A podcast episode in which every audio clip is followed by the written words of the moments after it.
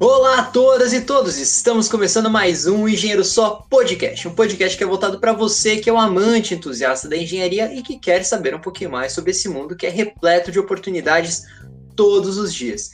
E no podcast de hoje eu estou aqui com a ilustríssima presença de Elisa Stefan, que é minha conterrânea lá do PPGera, é mestre também em recursos, em engenharia de recursos hídricos e ambiental e que vai contar um pouquinho também sobre os podcasts nos quais ela trabalha o H2O e o Deságue. Inclusive, eu já ouvi alguns episódios que ela, que ela andou divulgando, e olha, gente, o podcast é sensacional.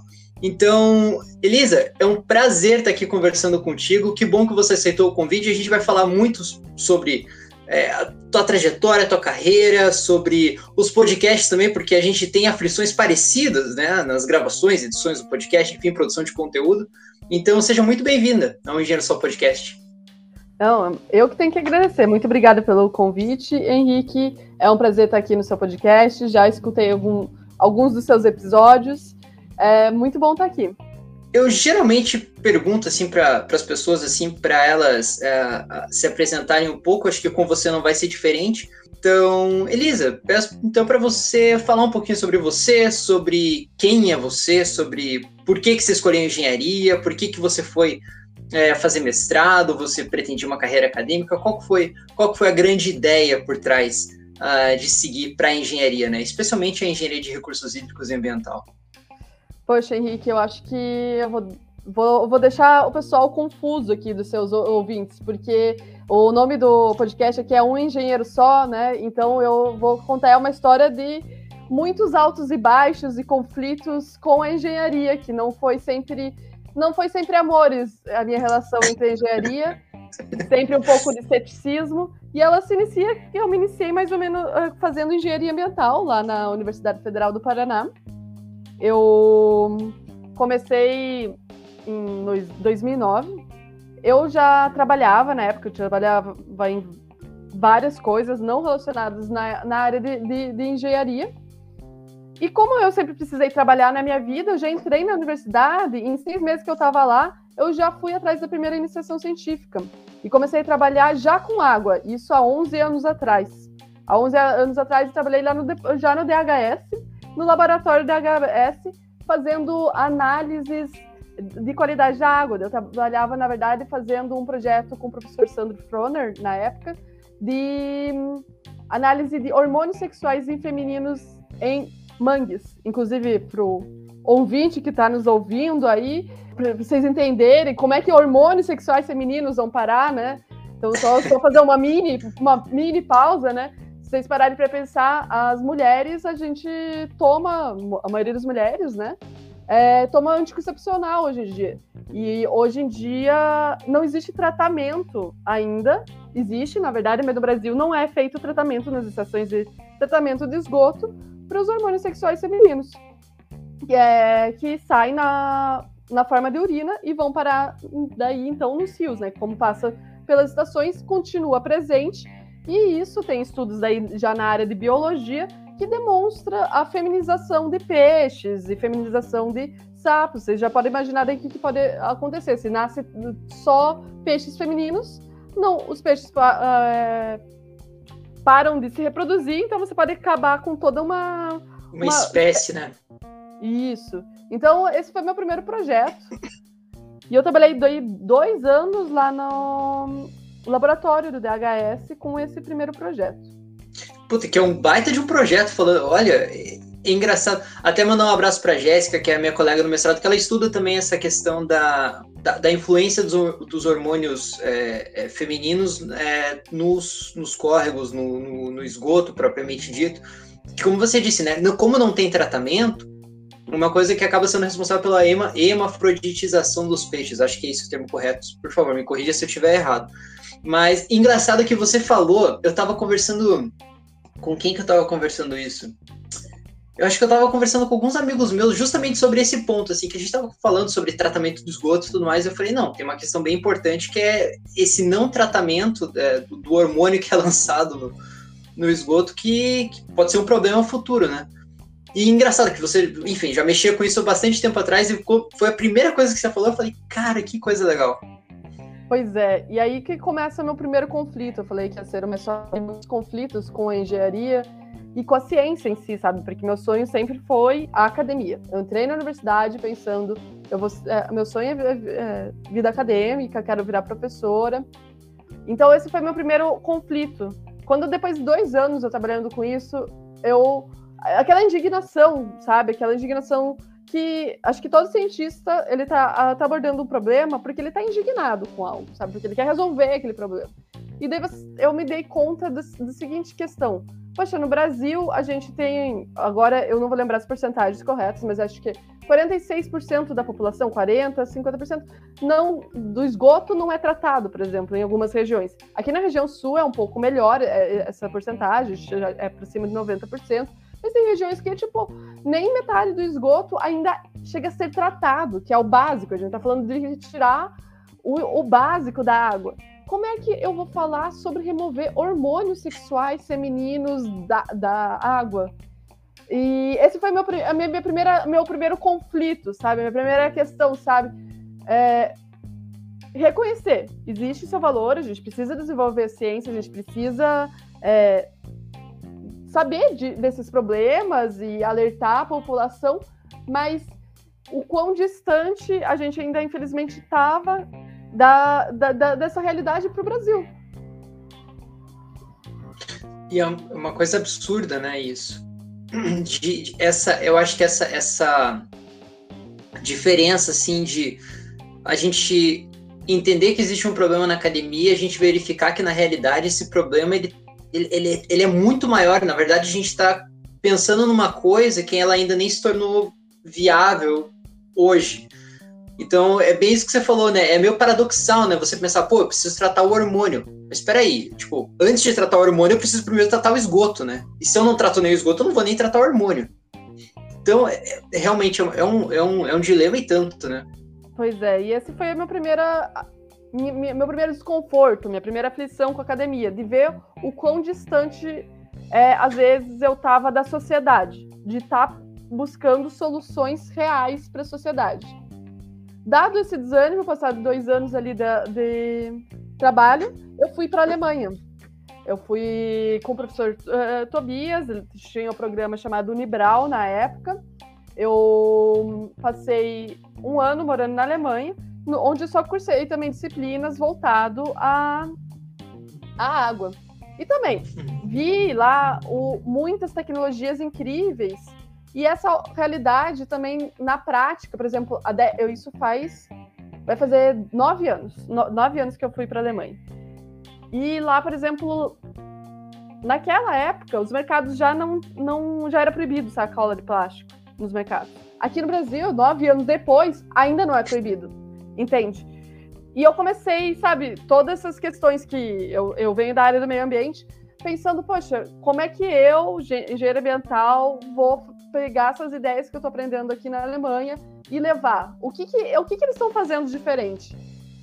E daí essa foi a segunda segundo clique. Aprendi um monte de tecnologia incrível, mas eu já estava com, com esse feeling, beleza. Não é só sobre tecnologia, tem alguma outra coisa aí, porque as tecnologias existem mas elas não são aplicadas.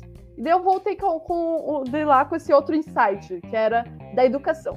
A questão no Brasil é a educação. Esse, é, esse foi meu novo discurso. Em breve vocês vão ver que eu mudei de ideia mais uma vez, mas aguardem, aguardem, aguardem. Depois eu, eu não acho mais que é educação hoje em dia, mas vem comigo, vem comigo que eu vou contar essa história. Mas eu voltei com, de lá acreditando, poxa, a questão do Brasil é a educação. A gente precisa dar uma educação ambiental, é, mas para a população, sabe? Porque não vai adiantar a gente implementar as tecnologias, a gente desenvolver as tecnologias, se não tiver uma absorção pela, por parte da sociedade. Então, eu voltei de lá e me envolvi com o movimento escoteiro. Você virou escoteira? Virei chefe escoteira. Fiz Olha um só.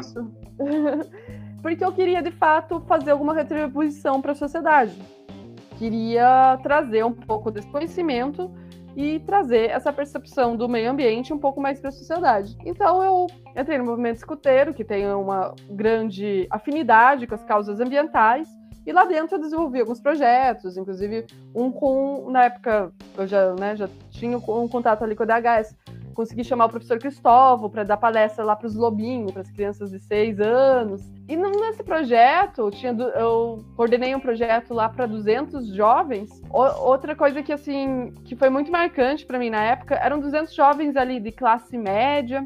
Eu perguntei para eles, assim, de, a gente tá fazendo um rodízio com grupos de 30 em 30 pessoas. E eu chegava lá, ali do lado tinha o Rio Guaíra, que é um rio aqui de Curitiba, bem poluído. Ele vai desaguar, vai cair ali no Rio Belém, se eu não me engano. É, isso. E daí ele. Perguntei para as crianças: ah, o que, que vocês estão é, vendo aqui? Eu queria apenas uma descrição sobre o rio, sabe?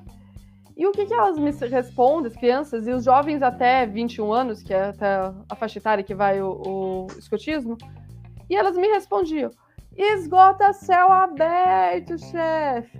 tipo, escute isso como um coro de crianças falando. E daí, e eu não esperava essa resposta também. E eu fiquei, esse foi o segundo choque assim para mim. Eu pensei, nossa, e me veio essa reflexão de como a gente passa todos os dias do lado desses rios é, nas cidades e a gente nem imagina mais que aquilo era um rio e que poderia ter vida, que poderia ter peixe, que a gente podia tomar banho de rio dentro da cidade, que é, por exemplo, eu tinha acabado de voltar da Alemanha, é o que acontece. Lá você to pode tomar banho no meio de Berlim, que é uma capital, tem, tem um, uma modalidade de surf no rio, sabe? No meio da cidade. Então, gente, é, a gente passa pelos rios aqui em Curitiba, em Curitiba nas regiões urbanas de, de, do Brasil, e a gente tá tão acostumado com essa realidade que a gente já aceita aquilo. Aquilo é esgoto ao céu aberto. A gente não consegue nem imaginar que aquilo pode ser diferente, ou seja, a gente não consegue nem cobrar direito os tomadores de decisão, os políticos, para que para fazer algum tipo de mudança na realidade. Então esse foi outro grande clique assim que que acho que que vai moldando os caminhos que eu fui escolhendo. Como eu tinha voltado ali da Alemanha, eu aproveitei e engatei também outra iniciação científica com o professor Tobias, que é um professor lá do departamento nosso, né, alemão também. E, e eu gosto, eu gostava muito e gosto e sempre tive muita facilidade em programação. Então eu fiz um meu TCC e por dois anos ali mais iniciação científica também em modelagem, daí de dispersão em canais, usando o MATLAB.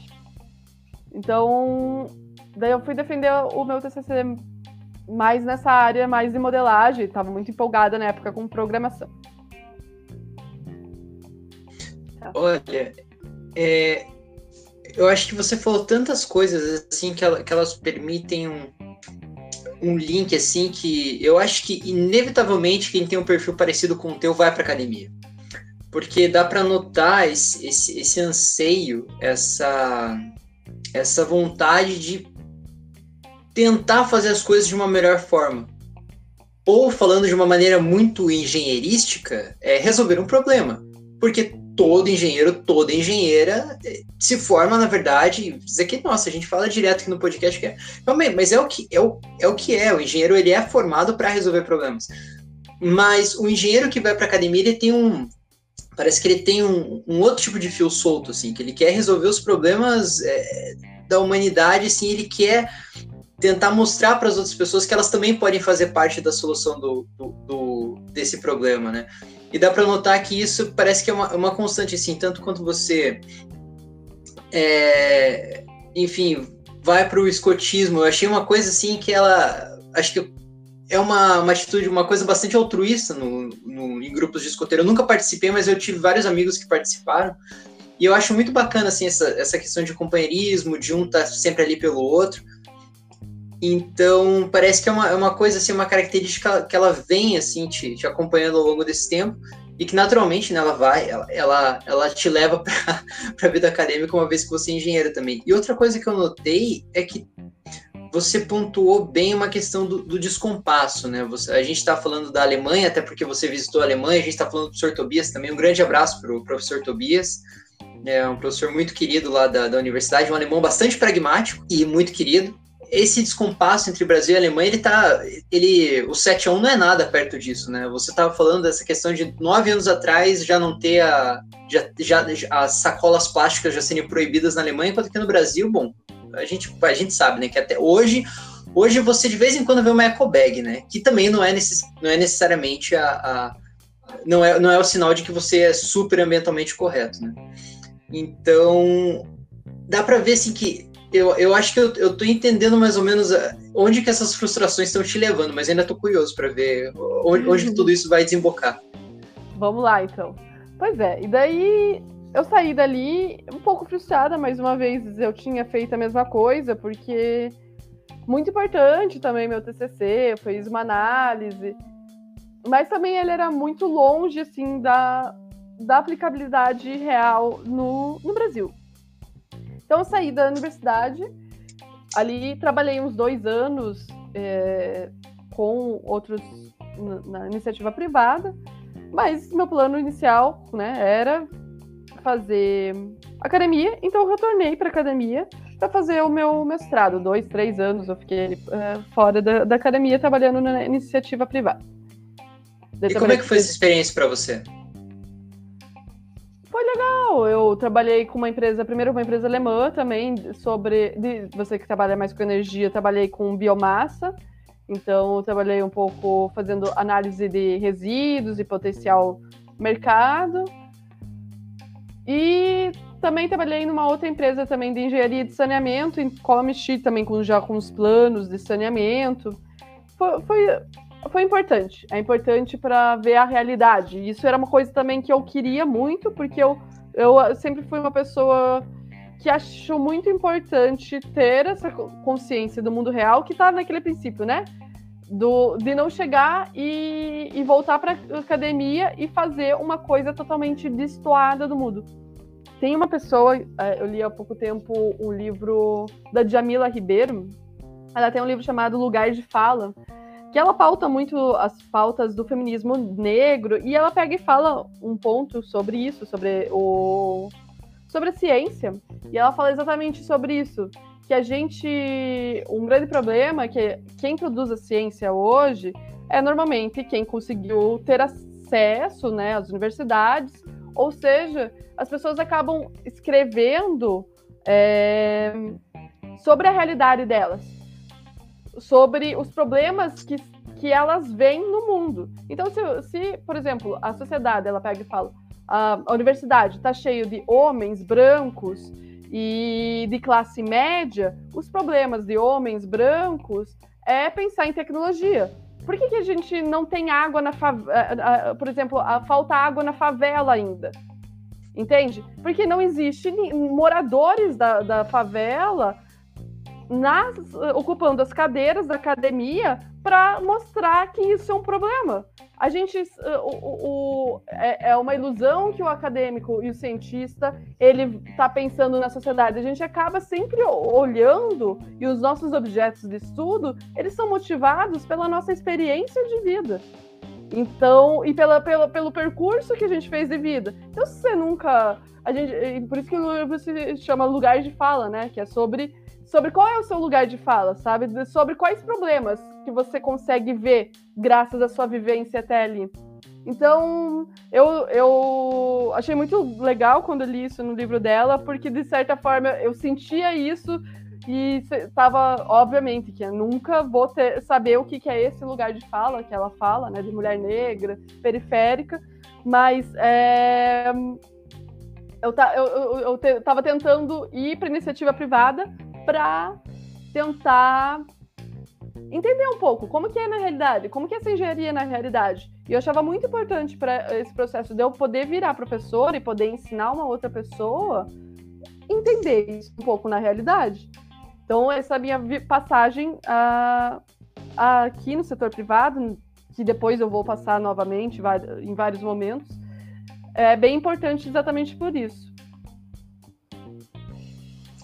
Que legal. Eu acho que a gente compartilha um, um sentimento comum, Elisa, justamente dessa. acho que essa vontade, assim, de, de, de poder, talvez, uh, retribuir parte do privilégio que a gente teve. Como você disse, essa questão de, de lugar de fala, realmente, né? A gente não, não, não, não é tá naquela situação, a gente não viveu a situação, por exemplo, de uma pessoa que mora na periferia. A gente não vai entender aquela realidade. A gente sabe que o problema existe, mas talvez a gente não tenha. Eu acho que até arrisco dizer que a gente não tem a consciência do problema. A gente sabe só que ele existe, mas a gente ainda não, não compreendeu aquela urgência, né? E como você disse, né? Ah, essa experiência prática no, no mercado de trabalho, de certa forma, faz com que você passe realmente por situações ali do mundo real, problemas que estão acontecendo e que precisam ser sanados de alguma forma. E eu concordo contigo no sentido de que eu acho que isso enriquece muito é, na, na caminhada para você para você depois virar um professor ou uma professora uh, acho que com mais bagagem é, de vida não acho que não tanto em termos técnicos mas realmente mais de vida mas de, de, vivência de pessoas de situações que eu acho que é uma coisa que vai construindo assim nada contra os professores que são estritamente acadêmicos mas a, minha pelo menos a minha visão eu entendo que a, que a sua também é, caminha mais ou menos nessa linha é que você tem que ter um equilíbrio entre o academicismo e a vivência prática, né, para que você consiga conciliar essas duas coisas da melhor forma possível.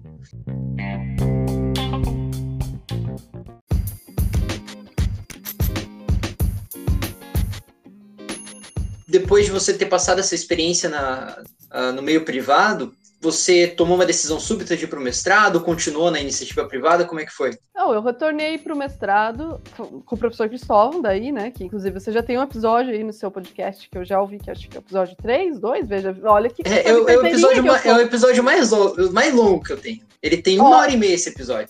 É óbvio, Porque tinha né? muita história esse meu ele foi meu orientador, né? A gente sabe, né? Eu vou aproveitar fazer o seu momento de mandar beijo, né? Beijo, professor Cristóvão. Se você está ouvindo isso, vamos tomar um café. Saudades do Cristóvão, saudades. Essa pandemia a gente não consegue ver muita gente e o Cristóvão é o cara que faz falta. Pois é. Enfim, então eu retomei e escolhi o professor Cristóvão exatamente por isso, por ele ter é, essa pegada que é, envolve mais áreas de conhecimento, e era isso que eu estava buscando. Até fiz uma piada no início, porque você viu que eu comecei com qualidade da água, qualidade bem de laboratório, né? E depois eu fui para modelagem com o Tobias. Eu comecei com o Sandro Froner em qualidade em laboratório, depois eu vi modelagem com o Tobias e eu juntei os dois no Cristóvão, porque o Cristóvão é isso, né? Ele cuida de qualidade da água, mas também mexe com modelagem. Então, eu sempre falo isso, brincando. Eu peguei meu, meu passado e compilei e se chama Cristóvão, mais ou menos. Cristóvão é um combo, então, de, de, de, de várias coisas. Inclu se botar. Não, e se eu te contar que eu fiz. O meu TCC foi baseado em energias alternativas, que foi aproveitando o excesso de pressão em rede de abastecimento de água pode botar mais um capítulo de energia aí e compilar no Cristóvão, que vai também. Vai, vai. Cristóvão. E é, e é uma coisa muito incrível, né? De se admirar. Ele, ele, ele topa, ele, ele motiva as pessoas, enfim.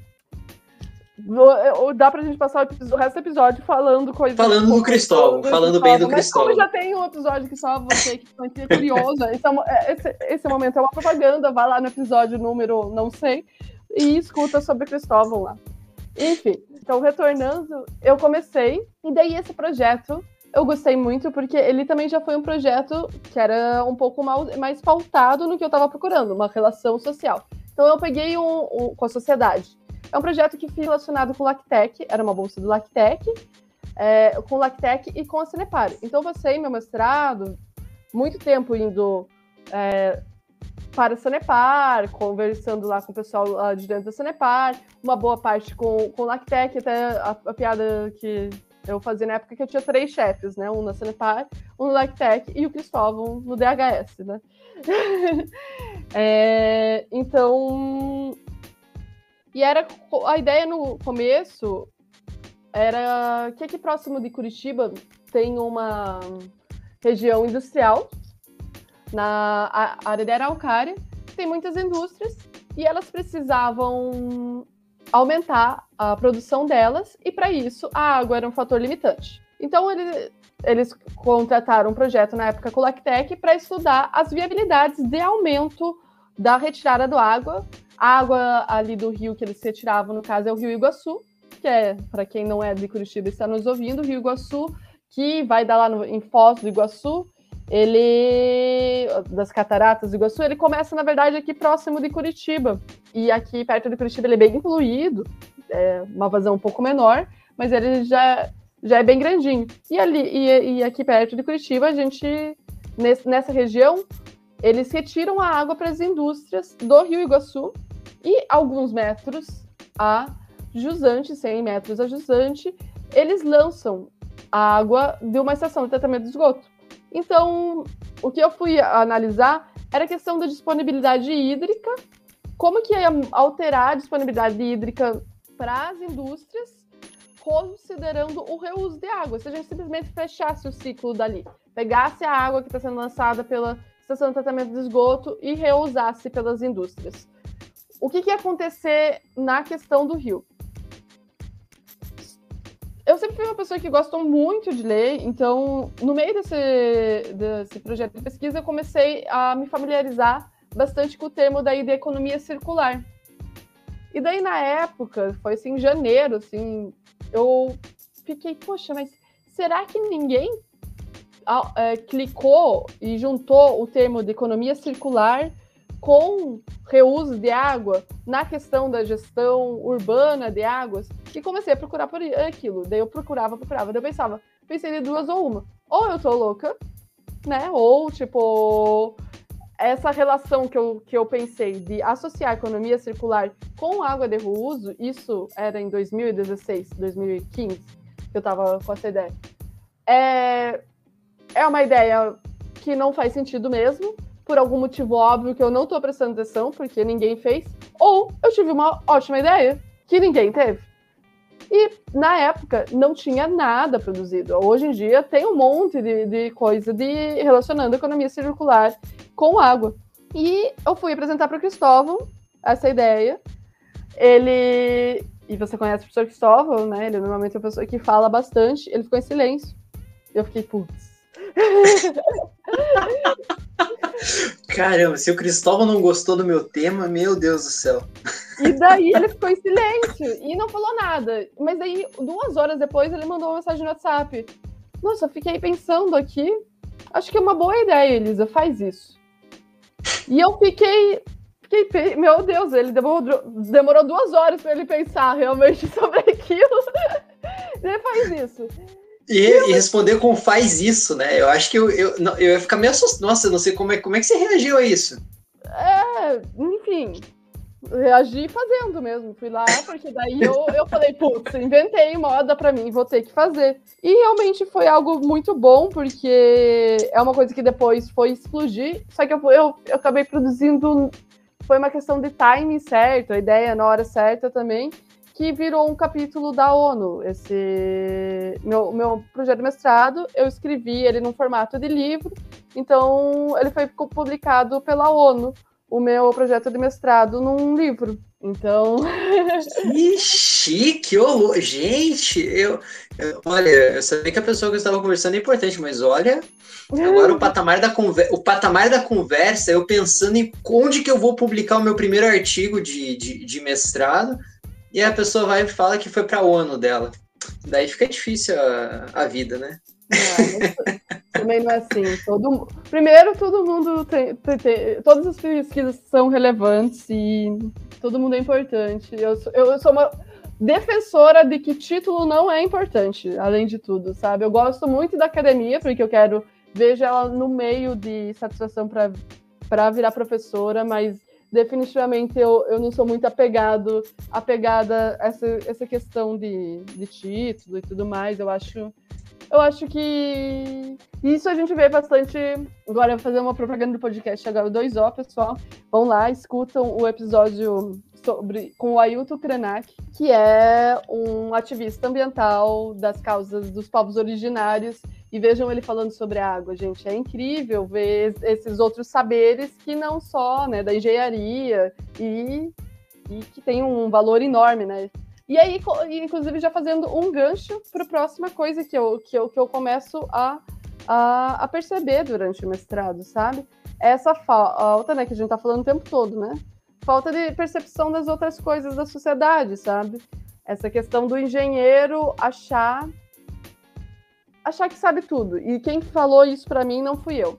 Eu, nessa época do mestrado, eu fiz um curso de gestão de projetos e a uh, quem deu o curso de gestão de projetos pegou e perguntou: ah, quem aqui é da engenharia, da área de engenharia? Eu lembro que eu ergui a mão, assim, e ela pegou e falou assim: olha, engenheiro é o pior lugar, engenharia pior lugar para, para tentar se implementar a gestão de projetos. Porque engenheiro acha que sabe de tudo. Engenheiro acha que sabe, pode falar de política, engenheiro sabe que pode falar de administração, sabe fazer tudo. Engenheiro tem um. E aquilo, quando ela falou aquilo, eu falei, meu Deus do céu, é isso mesmo.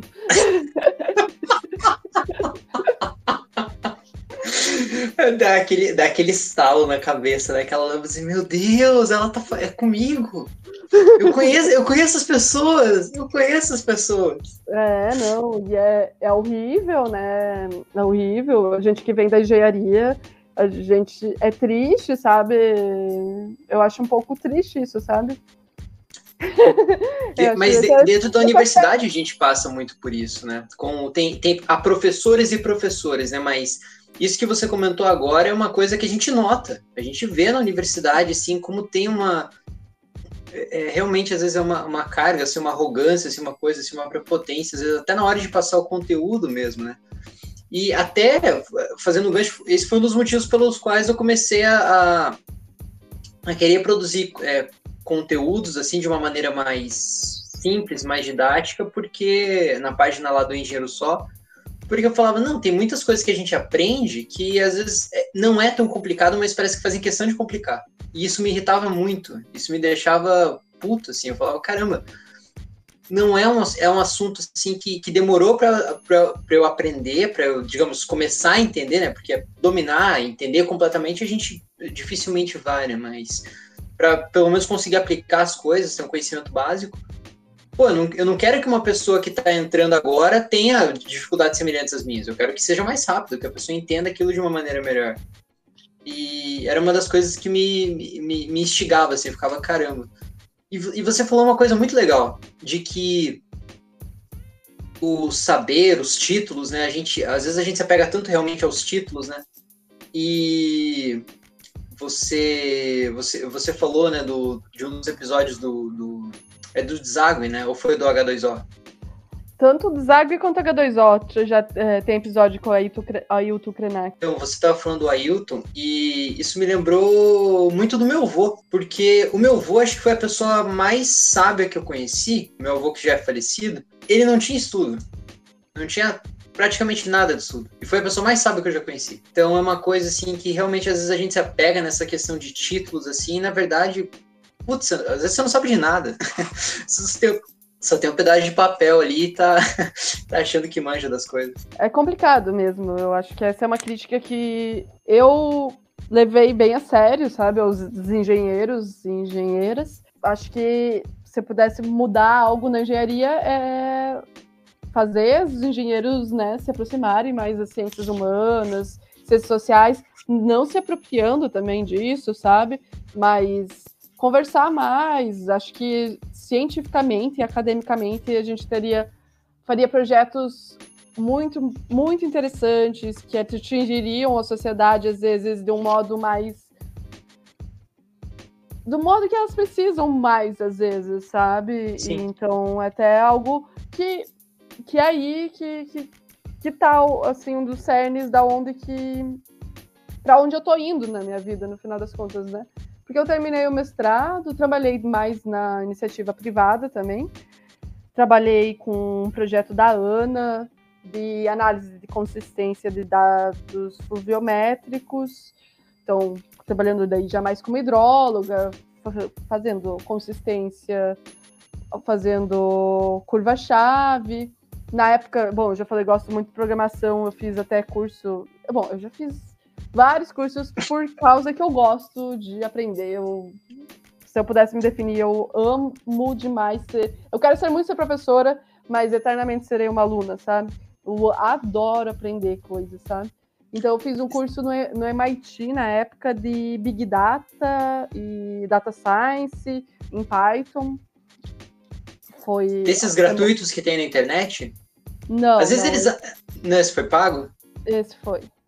É porque eu vi um de Harvard esses dias que era gratuito. Eu, assim, ele só era pago se você quisesse ter o, uhum. o, certificado, né? Mas era um curso gratuito. Então, assim, às vezes a gente pensa que, pô, tem que tem que gastar muita grana para fazer um curso, para porra, para aprender, mas às vezes vale a pena dar uma olhadinha porque volte meter alguma coisa gratuita boa que tá, que tá acontecendo. Tem uma Sim. pessoa ali que e assim, de, de instituições é, consolidadas, né? A gente não está falando da, da, da, faculdade da esquina, né? A gente está falando de, de, de, universidades que às vezes são mais são até centenárias e que às vezes eles realmente fazem essa, esses cursos assim, é claro, né? Você só não vai ter lá o, o, o e tudo mais, porque daí, enfim, daí você tem um curso e tudo, enfim. Mas é porque eu tenho um primo que está fazendo um curso desses de, de programação. Eu não sei se ele estava fazendo. Qual exatamente que ele estava fazendo? Se era machine learning. Mas era. Era alguma coisa relacionada a machine learning. Mas enfim, mas era gratuito. É, eu só perguntei porque eu achei. Você falou de, do MIT, eu falei, nossa, vai que tem um gratuito também para fazer. Podiam, né? Podiam. Eu sou da, da, filosofia também de tudo que universidade, escola, tudo tinha que ser gratuito. Educação livre para todos. Então, nesse cenário, eu trabalhei daí de volta né, na iniciativa privada, umas duas empresas, e agora no último ano que eu fiquei um pouco mais, com mais tempo, porque eu trabalho atualmente com uma empresa da Espanha. Então é remoto, com uma carga horária menor. E eu conectando tudo, né, esse pensamento do que, que eu queria fazer e como que trazer para a sociedade isso e, poxa, depois de todas essas passagens eu estou entendendo melhor dos problemas em torno da água. Então eu fiquei fiquei um pouco, tá, e, eu, e o que que eu faço?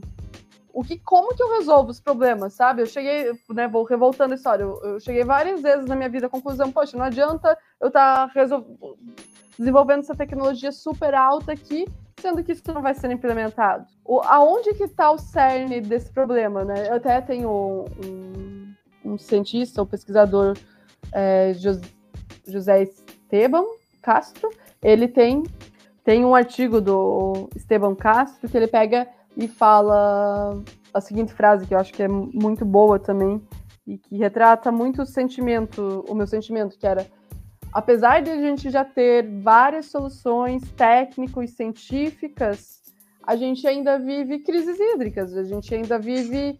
Não é por falta de soluções. A academia já desenvolveu muita solução.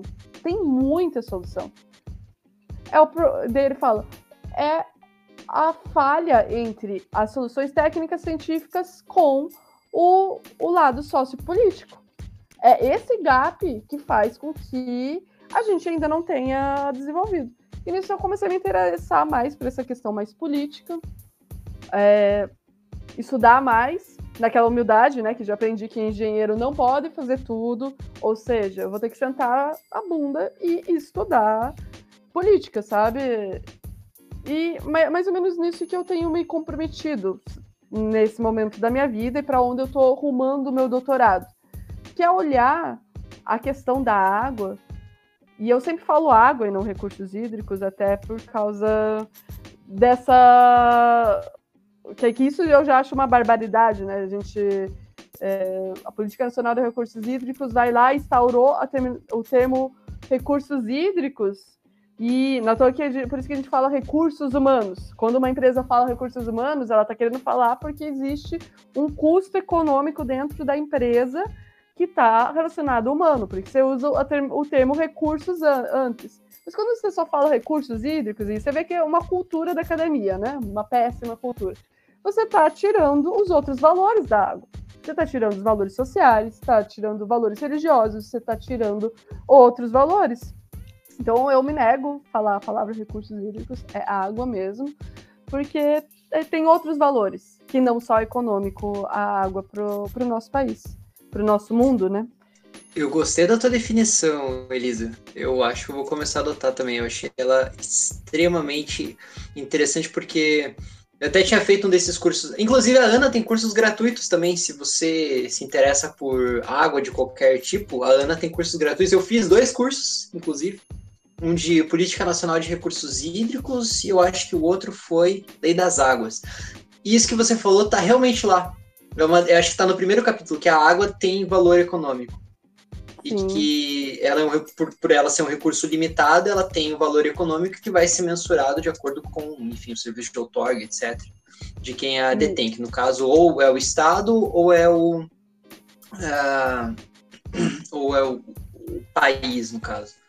Então... Quando você, você lê daí a Gupta, daí até fazendo uma conexão com isso que você falou, a Gupta ela é uma cientista pesquisadora da Universidade de Delft, também da que é, a Delft é relacionada com a UNESCO também, que é a maior universidade de água do, do mundo. Ela pega e ela fala por que que tipo no Brasil a gente vai ter é, isso vai estar na nossa política nacional de recursos hídricos porque vem de uma tendência do. O Brasil passou por uma ditadura ali, né? 19... É só em 1997 que a gente tem Política Nacional de Recursos Hídricos, então a gente está passando. É, vem na onda dos, dos países dessa pegada bem neoliberal, em que destitui um pouco dos valores sociais. Então, por isso que, que você vê isso. E o Brasil se inspirou muito nessa política nacional de recursos hídricos, tanto nas leis francesas, como teve o encontro de Paris em 1992, em que eles já falavam que a água é um recurso hídrico, assim, numa tentativa de, né, por meio da cobrança e tal, a gente a gente começar a valorizar, né? Mas a gente vê que não é o suficiente, né? Porque sempre vai ter alguém com mais dinheiro e que vai poder pagar pelo dano, sabe? Tudo bem poluir, podemos pagar pelo dano mesmo assim, né? Enfim, entrei nos problemas, umas devagações, como. Desculpa. Não tem problema nenhum. Eu, as divagações é que são. É que fazem parte, acho que, do, do, do charme da conversa, porque realmente a gente vai puxando esses assuntos e, e quando a gente fala de água, a gente tem tanta coisa para comentar. E eu acho muito legal, assim, dessa, dessas informações, esse arcabouço também que você vai puxando, porque isso, até fazendo um gancho, de certa forma, ele vai de encontro a uma pergunta que eu ainda quero te fazer, hum. que é como que você. Por que, que você decidiu fazer um podcast? Porque eu estava tava até analisando aqui a, a premissa do, do deságue, né, antes do, do H2O, que hoje você também faz, faz parte, mas você coloca que você quer conectar a água, a política e a sociedade. Então você você quer, você quer a tua proposta de transmissão de informação, ela já está atrelada a isso. E é legal, assim, de, de ver realmente essa, essa coerência no, na, na maneira como você fala, trazendo todas essas informações. E o teu trabalho no Deságue vai justamente de encontro a isso. Para você que não ouviu o Deságue, ouça lá o Deságue, é muito bom. Tem uma, é uma outra pegada, ele é mais técnico, ele é mais mas não é porque é mais técnico que é mais chato, muito pelo contrário, ele é extremamente necessário. E, enfim, mas agora você faça propaganda do teu podcast, porque você que é a host do, do, do, podcast, a gente até estava conversando um pouquinho antes sobre, sobre, sobre esses, os seus trabalhos, né, atuais no, no meio digital.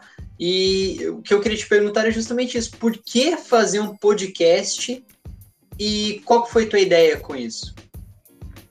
É, é isso mesmo que você falou, Henrique. E é isso mesmo que eu tô, tô, tô trazendo aqui do, das, das minhas angústias com a engenharia. Era uma, tentar conectar, conectar com a sociedade. Tentar conectar com a sociedade, com a política.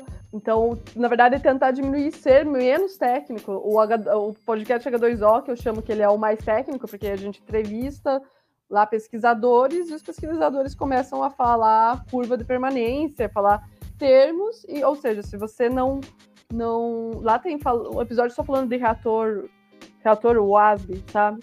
Então, se você não é da área, lá você vai ter um pouco de dificuldade. Eu lembro do Daniel Santos quando eu ouço o reator WASB. Uma boa lembrança. Wetlands, essas coisas. É. Sim. Outro professor incrível. É, e o Daniel Santos eu já conversei com ele no episódio no Desagre, não no podcast H2O. Exatamente por isso, porque daí no Desagre a proposta é uma reflexão um pouco menos técnica e mais puxada para a sociedade. E o Daniel Santos já tem uma formação um pouco diferenciada, que também foge da engenharia, ele fez filosofia. filosofia. Tem o Bessa também que, que, que, filosofa bastante, né? Mas o, mas o com formação de filósofo, no caso, é só o Daniel Santos.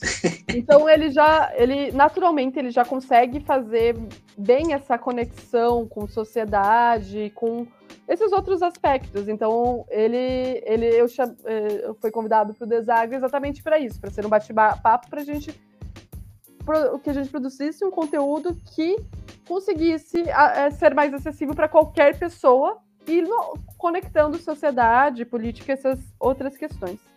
Então, foi aí que surgiu o Deságue para eu para tentar sanar isso, esse problema que eu estava vendo, né, de sociedade e políticas, e para isso que eu também estou migrando meu, começando a fazer meu projeto de doutorado, que é mais na área de políticas públicas, especificamente de governança hídrica, em que eu vou tratar a questão das crises hídricas que têm acontecido no Brasil, mas não desse aspecto climático, não é, ver realmente o cenário político. É, então, a minha tese é de que a crise hídrica ela é uma crise de governança. Ela não é uma crise climática, ela não é. Ela é uma crise simplesmente de governança. Que se a gente tivesse tomado ações políticas, sociais corretas, a gente não estaria vivendo crises. E a minha segunda tese é de que as ações políticas que a gente está tomando agora, que seja só expansão de reservatórios, elas vão fomentar novas crises, elas não são suficientes, porque a, a, a governança hídrica no Brasil ela ignora vários, vários aspectos ainda que são fundamentais. É, ela, ela é totalmente dissociada do meio ambiente, por exemplo a gente já sabe, tipo, a gente já tem um pesquisador, o Antônio, o, o Antônio Nobre, que já mostrou pra gente que é, se não existisse a floresta amazônica, a gente ia ter uma região de deserto aqui onde a gente mora, aqui em Curitiba, em São Paulo. Nessa região ia virar um deserto. É só você olhar no, no mapa do planeta Terra. Se você olhar nessa mesma região, nessa, entre o Trópico de Capricórnio ali, né? E você vai ver que em todas as outras áreas, na África, na Austrália, tudo é deserto, só no Brasil que não. Por que, que no Brasil não é? Porque existe essa floresta ali que ajuda, é, que tem, que ajuda, é, bombas de água, né, que o, as árvores funcionam, e que faz ficar úmido aqui na região sul. E isso não está sendo considerado. E a política atual, ela está tá de certa forma, promovendo. Negligenciando isso, né? Negligenciando e promovendo isso, de certa forma, sabe? Tá passando a boiada, tá? Então, se a gente tá. Palhaçada. Se a gente tá, de fato, fomentando novas crises do, no aspecto, aspecto político e social. E tá sendo muito curioso, sabe? Porque daí eu tô lendo agora as minhas referências bibliográficas, elas são mais políticas. Então eu estou muito animada com isso, de me ver ainda não sabendo articular politicamente, sabe? Aquela coisa engatinhando, aprendendo, mas ao mesmo tempo vendo esse gap, porque as pessoas que têm sua formação em política, elas têm essa deficiência de entender das questões de infraestrutura de água, né? Então fica faltando isso na parte política. Então a meu, minha vontade agora é fazer essa conexão da parte mais política e social com a parte mais técnico-científica. Não, isso, isso é fantástico, Elisa, porque eu acho que parece que essa, essa tua tese de, de, de doutorado que, que você está trabalhando, né, parece que de certa forma ela vem para dar uma, dar uma conclusão é, ainda preliminar de toda de toda a tua caminhada até aqui, né? Então, Sim. parece que tudo tudo vai convergindo para chegar nesse ponto, e a partir desse ponto, é, as coisas elas têm diversas ramificações, elas podem ir para qualquer lugar, mas tem que passar por esse estreito para depois você conseguir olhar uh, com outros olhos, né? Você começar a enxergar, como você disse, né? Ter, ter essa articulação política, por exemplo, para para conseguir também vender essas, essa, é vender no bom sentido, né? Mas fazer propaganda dessas, dessas soluções e falar assim, olha, gente, o problema é que fazer as pessoas enxergarem, melhor dizendo, que, como você disse, às vezes os problemas não estão tão relacionados com as questões ambientais, mas com a governança que, por consequência, vai influenciar nas questões ambientais. Exatamente. É exatamente isso. E até uma coisa que, a gente, que, que você tinha comentado, que inclusive das conversas com o Daniel Detzel, que é uma pessoa aí que a gente, ótimo, a gente troca uma, umas palavras aí, né? A gente conhece pouco. a gente estava conversando sobre essa questão até de, de, reservatórios, que aqui no Brasil a gente não tem as chamadas usinas reversíveis, né? Acho que até fazendo um gancho, trazendo aquilo que você tinha comentado antes, que a gente tem as soluções, mas a gente talvez não tenha a vontade de implementar elas, né? Fora do Brasil, existem os chamados, é, as chamadas usinas reversíveis, né, as pumped storages, que elas são responsáveis também por, de certa forma, a amenizar a intermitência de outras fontes, como a solar e a eólica. Então, você, de certa forma, como disse a Dilma lá em, em 2015, eu acho, você pode estocar vento, né? Só que você estoca vento na forma de água. Eu não vou dizer que, digamos, ela é a solução de todos os problemas, mas é uma solução que poderia ser implementada, poderia ser feita e que, com certeza, amenizaria grande parte dos problemas que a gente, de certa forma, a gente está enfrentando enfrentando hoje. E é um pouco frustrante isso, porque a gente pesquisa, a gente verifica se é possível, verifica a viabilidade, verifica se, se realmente se tem como fazer. Às vezes até no aspecto econômico mesmo, ou seja, inclui uma análise financeira para ver se economicamente é viável.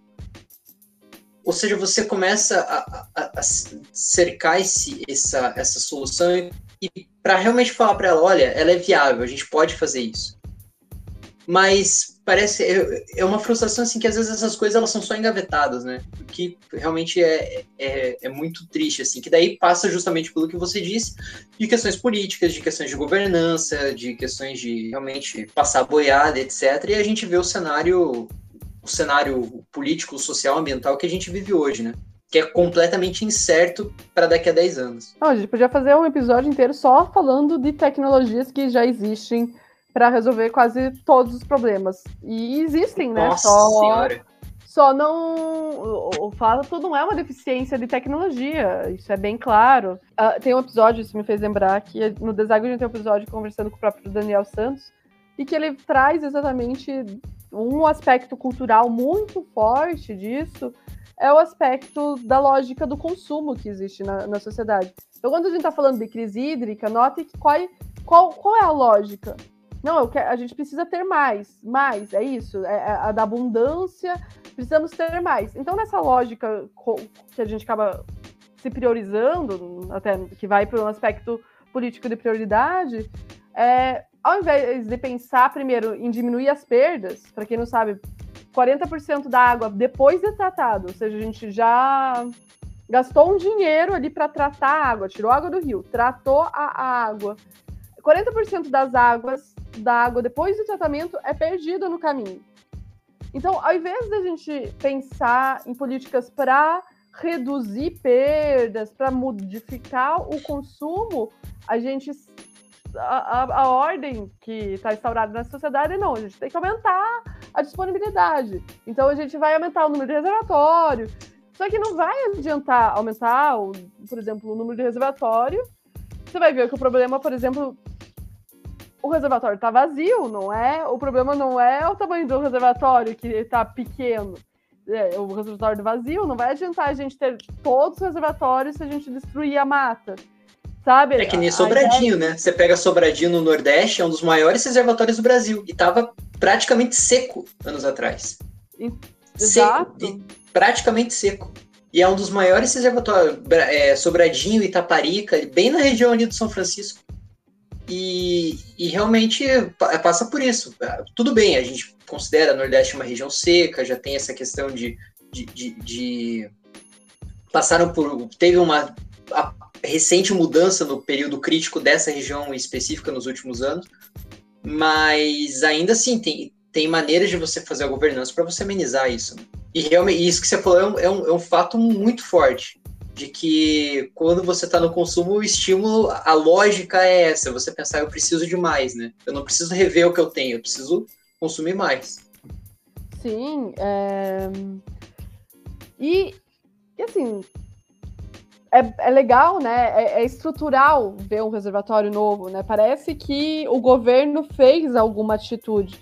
E mexer em perdas, mexer no consumo do indivíduo, ele ele não fica exposto, não fica na cara das pessoas. Então, não o político acaba não mexendo muito nessas questões porque não, não é não dá uma boa propaganda.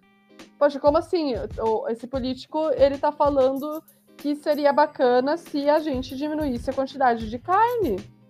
Imagine, olha que absurdo você e vão falar não, você tá tá querendo isso é uma ditadura. É, é, essa vai ser a reação normal mas se você pegar lá o, o relatório de segurança hídrica da Unesco, da ONU, tá lá escrito.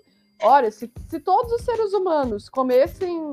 Se a gente pegasse só a quantidade de humanos que tem agora, quase 8 bilhões, 7 bilhões e meio, comessem a mesma quantidade de carne, por exemplo, que os brasileiros comem, que é café da manhã, já, já não existe espaço no planeta para todo mundo estar tá comendo carne?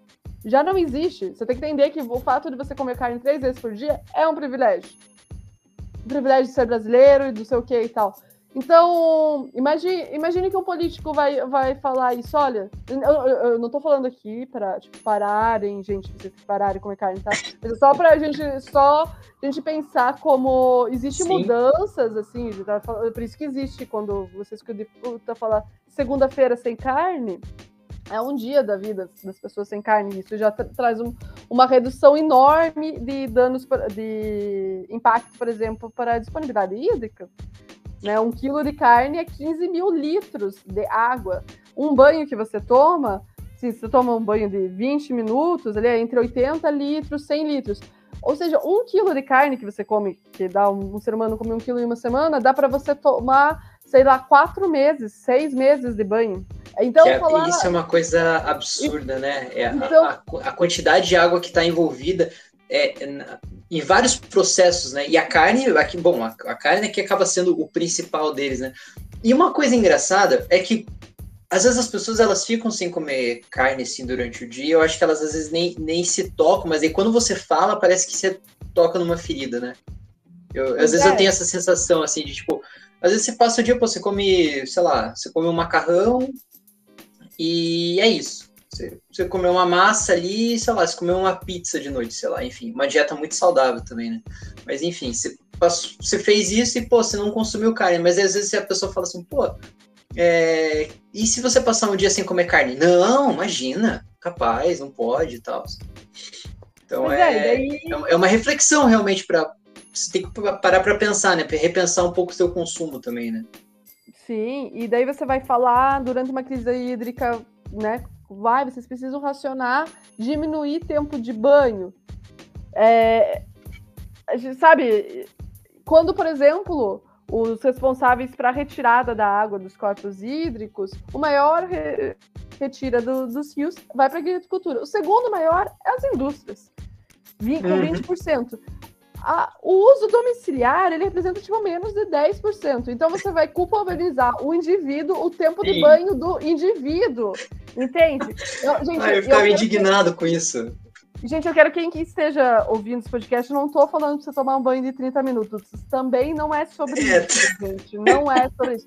É só sobre a gente entender sobre a governança hídrica e trazer, trazer esse aspecto mais geral sobre o que significa isso, sabe? O que significa é, é, que, como que essa política está sendo articulada, quem que a gente quer que, que, seja colocado como vilão da história, por que, que existem interesses políticos em culpabilizar o, esses do que esse, e é essa reflexão de governança hídrica que precisa ser feita de um modo crítico, científico, obviamente, para também não, não parar na era da pós-verdade, que estamos muito na moda aí, né? Mas é das fake Nossa, news. Eu vi um professor falando esse conceito, pós-verdades. É, e é isso, né? E, não, e eu, se eu tivesse um, se tivesse um canal de corte sensacionalista, já iam começar a colocar aqui que Elisa fala que as pessoas podem tomar banho de 30 minutos se elas deixarem de consumir um quilo de carne por dia. Não, já, já tá pronta aí pra me cancelar. Já, já, você já sabe como, como, como vou ser cancelada. Vão cortar só isso e, e vão usar isso no futuro. Ai, meu Deus do céu. É, não, isso é, isso é complicado. Mas é, a, gente, a gente tira sarro, né? A gente tem que dar risada dessas coisas porque elas são muito sérias, né? Isso a gente, a gente tem que é, tratar desses temas, assim, claro, com, com bastante seriedade, mas de certa forma também a gente tem que rir um pouco para não chorar, né? Porque quando, quando você fala dessa questão de você, quem, de quem que é a culpa, né? Do, do, das coisas estarem do jeito que estão. Se vocês estão em dúvida com o que a Elisa falou a respeito da, da distribuição do consumo de água, né, das, da agricultura e das indústrias, é só vocês abrirem o Balanço Energético Nacional 2018, 2019, 2017, o, o qual você quiser. Eu sei porque foi referência na minha dissertação e está fresco na minha cabeça. Que é justamente isso. O consumo residencial é o último ali na lista de na, na questão de de, de, de uso de água. E até digo mais, a questão do transporte, maior parte da energia que a gente tem da nossa matriz energética vai para o setor de transportes, vai para a indústria e para o setor de transportes. Que é outra, que digamos, daí a gente acaba entrando em outro, outro tema, né? Mas que de certa forma também está relacionado, porque a nossa matriz é predominantemente hídrica.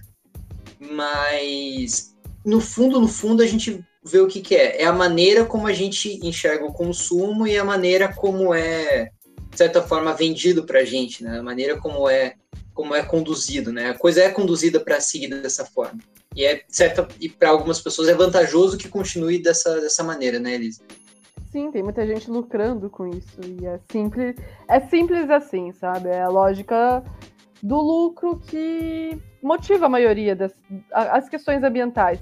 Porque eu, eu, gosto desse exemplo, sabe? Você vai falar com o cara lá que tá queimando a Amazônia, ele não é uma pessoa má. Ele não tá falando, nossa, eu vou queimar a Amazônia, sabe? Eu, eu, eu, ele não é, tipo, ele não tá fazendo isso por maldade. Simplesmente, é, entre, por exemplo, agricultura, investir em tecnologias que já existe, por exemplo, relatos da ciência de que as terras do Brasil, por exemplo, poderiam ficar pelo menos duas vezes mais produtivas o mesmo espaço de terra.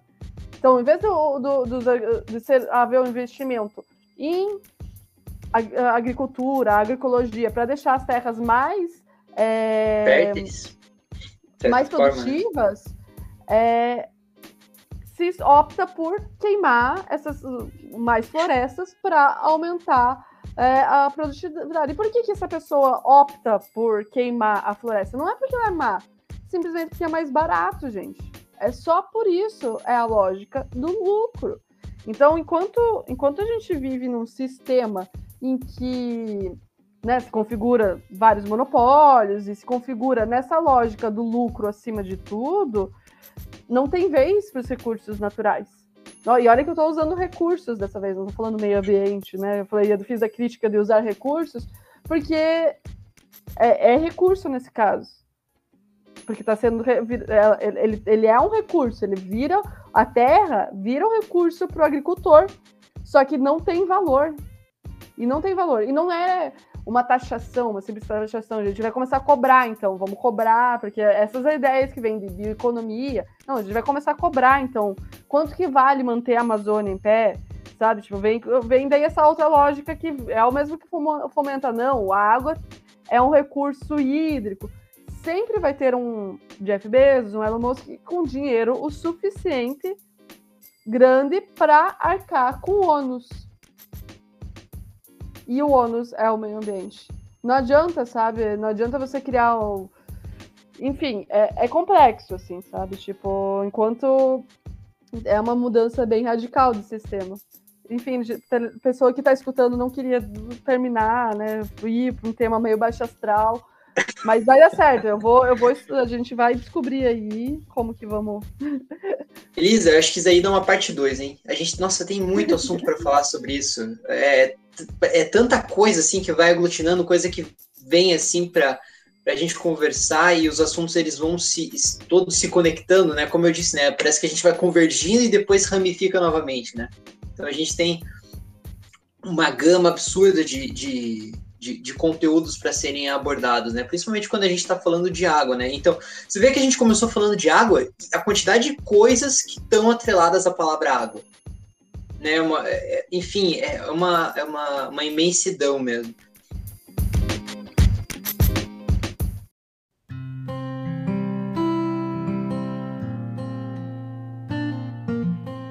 Infelizmente, a gente está caminhando para o fim do nosso, do nosso podcast. Elisa, o que eu queria saber é o que, que você faz quando você não está militando a favor da água, é, desenvolvendo sua pesquisa de doutorado, trabalhando ou fazendo dois podcasts. Te sobra, me fala que, como é que você está gerindo o seu tempo? Te sobra tempo para você fazer alguma outra coisa? Olha,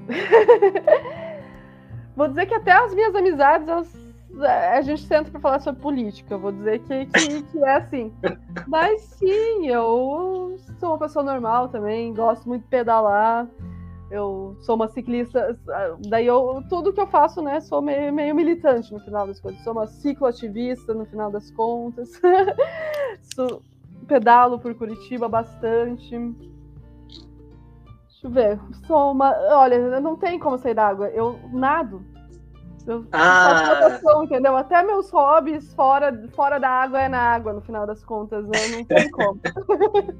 Puta, natação, eu tô querendo voltar pra natação. Natação é muito bom, porque é um pouco caro, né? Mas é bom porque você mexe com todos os músculos do corpo. Então, tipo, você tá se exercitando por inteiro ali. Ah, eu, eu acho bom demais. Voltei ah, eu, mas... recentemente, depois que eu tomei a segunda dose da vacina, daí eu senti um pouquinho que estava mais tranquilo, daí eu retomei a natação, mas é maravilhoso mesmo. Nossa, eu tô só com as minhas aulas de yoga online por enquanto, mas eu e faço umas corridinhas na esteira ou umas caminhadas na rua assim de vez em quando. Mas eu tô louco para, nossa senhora, eu tava louco para voltar pro meu futebol. Meu Deus do céu. Ai, que saudade de bater uma bola. Nossa senhora. Eu jogava todo final de semana, eu rompi o ligamento do joelho Daí eu tive que ficar um ano parado. Eu fiquei um ano parado e eu falei, nossa, agora eu vou voltar. Tava fazendo fisioterapia, puta, coisa linda. Recuperei massa, tudo certo. Eu falei, nossa, agora eu vou voltar. Daí começou a pandemia. Eu falei, ah, não. Nossa, tu, acho que tudo que eu ganhei na, na, na fisioterapia, na, na, academia que eu tava fazendo, já deu uma boa amenizada, assim. Ainda, mas tá bom, assim. A, o yoga, ele deu uma, deu uma, uma conservada no, no, no que sobrou. Sim. Mas, mas natação eu queria voltar a fazer mesmo. Que é bom pra caramba.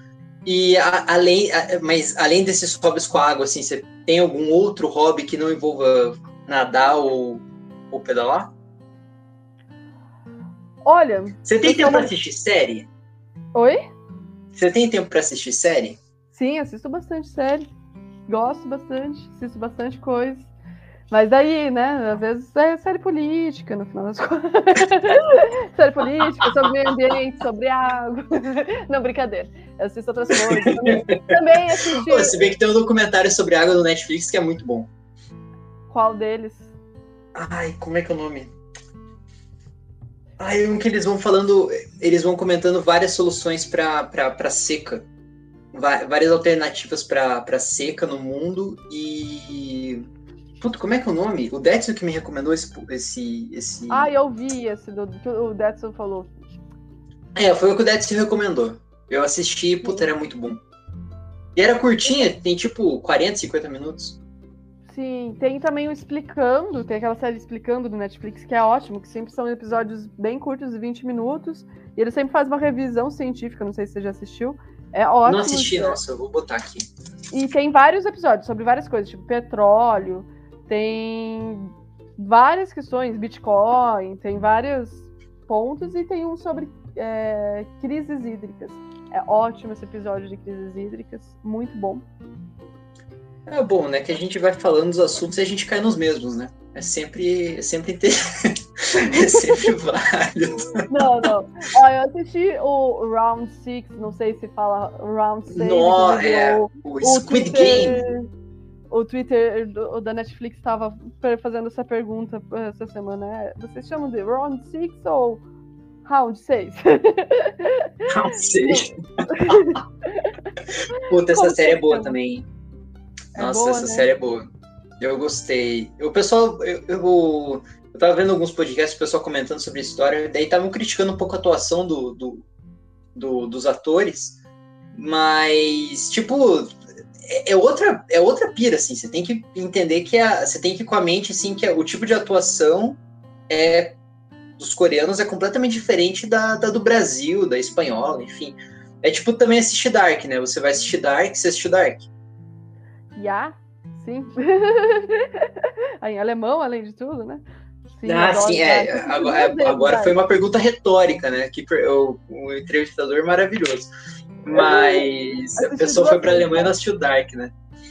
É, eu acho que precisa assistir no mínimo duas, né? Pra, pra, tipo, pra começar a entender bem assim, a história, né? Nossa, mas deve ser muito bom assistir duas vezes, porque você vai na primeira temporada já sabendo, tipo, já entendendo o que tá rolando. Sim, sim, é- eu gostei bastante de, de Dark. Nossa, eu gosto dessas coisas meio. Eu gosto muito de ficção científica, de um modo geral. Adoro ficção científica, filmes de ficção científica. Eu sou. Ah, eu sou meio nerd, de verdade. Eu era aquela criança que jogava RPG, Dungeons and Dragons, Vampiro à Máscara, se encontrava com os amigos pra ficar jogando RPG de madrugada. Até hoje. eu Nossa, que jogo, legal. Jogo de tabuleiro. Você joga. Você tá jogando Dungeons and Dragons? Nesse momento, não. Mas é. Jogo jogo de tabuleiro, encontro com meus amigos pra, pra jogar.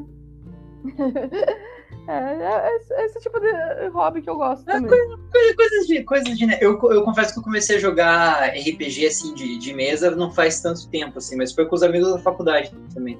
E é, é muito bom, é muito legal. As pessoas que, que, que, que, que não jogam não têm preconceito. É bom pra caramba. Eu tô muito feliz lá com o meu, com o meu meio elfo bardo lá. Ele quase morreu muitas vezes, mas ele tá vivo ainda, tá firme e forte. A gente tá caminhando pro final da campanha. Então é só alegria agora. Agora é. Eu gosto de campanha que tem fim mesmo, porque tem, tem jogos que são intermináveis, né? Você fica dois anos jogando e nunca chega a um fim. Eu gosto de mestres que, que fazem finais, assim, eu gosto disso. É, o nosso, no caso, a gente tá dois anos jogando, mas a culpa, tadinha, não é do mestre. a culpa não é do mestre, a culpa é nossa mesmo. Que... Ai, a gente marca mesmo, daí, puta, às vezes, cê- olha, era pra gente acabar esse ano a, a campanha, mas eu tive imprevisto semana passada, daí outro menino teve imprevisto na outra semana, daí teve outro imprevisto essa semana, era pra a gente ter jogado quarta-feira, não deu certo. Enfim, sempre vai acontecendo alguma coisa assim a mesa vai, vai protelando. Mas tá no fim a campanha. E, como diria um outro amigo meu, daqui pra frente é só pra baixo. Então tá sendo bem divertida. Ai, ai.